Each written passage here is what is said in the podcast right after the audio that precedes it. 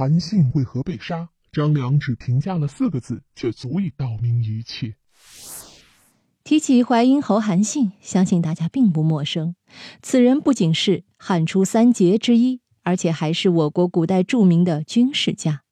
因为其领兵作战基本上是攻无不克、战无不胜，所以又被后人尊称为兵仙神帅。汉军正是在他的带领下，才能所向披靡，击败虎狼之师的项家军。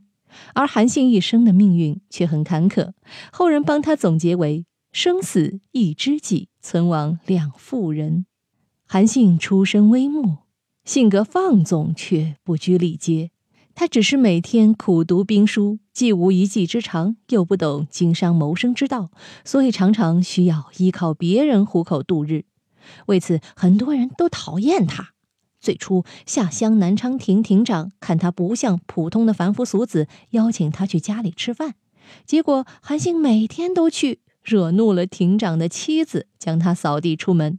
后来他在湖边钓鱼，饿得两眼昏花时，一个老母亲将自己带的饭给了他。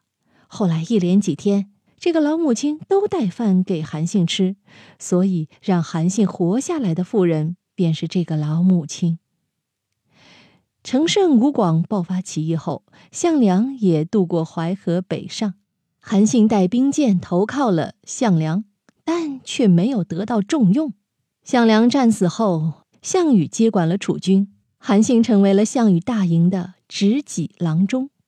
在项羽领兵出战的过程中，韩信多次献计，项羽却置之不理。眼看在楚军无出头之日，韩信便在刘邦去蜀地时投奔了汉军。结果韩信在汉军也不受刘邦重视，只是当了个小小的智力都尉。韩信对军旅生涯心灰意冷，打算回乡种地吧。就在他逃走的当天夜里，萧何连夜将他追了回来，并向刘邦举荐韩信。刘邦看到萧何的面子上，拜韩信为大将军。之后，韩信带着汉军破赵灭齐，最后将项羽围在垓下自杀。等到刘邦统一天下后，先是想办法将韩信由楚王降为淮阴侯，然后尽收他的兵权。后来，萧何在吕后的指使下，将韩信骗进宫，让宫女勒死了韩信。所以，对于韩信来说，真的是成也萧何，败也萧何。而杀他的那个妇人，则是吕后。其实，对于韩信有这般结局，张良早就预料到了。因为张良曾给过韩信一个四字评价，那就是“锋芒过剩”。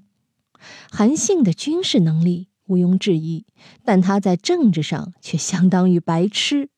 当年刘邦被项羽包围时，让他发兵去救，他却因为时机未到不救援刘邦，气得刘邦啊直接夺了他的人马。后来在楚汉相争时期。他又借着自己的优势地位，强迫刘邦封他为假齐王，所以刘邦早就记恨他了。只是项羽还活着，所以刘邦才勉为其难地答应了他的要求。等项羽一死，刘邦自然要除掉他这个心腹大患。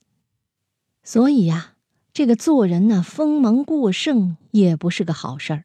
迷失里的故事，探寻时光深处的传奇，下期咱继续揭秘。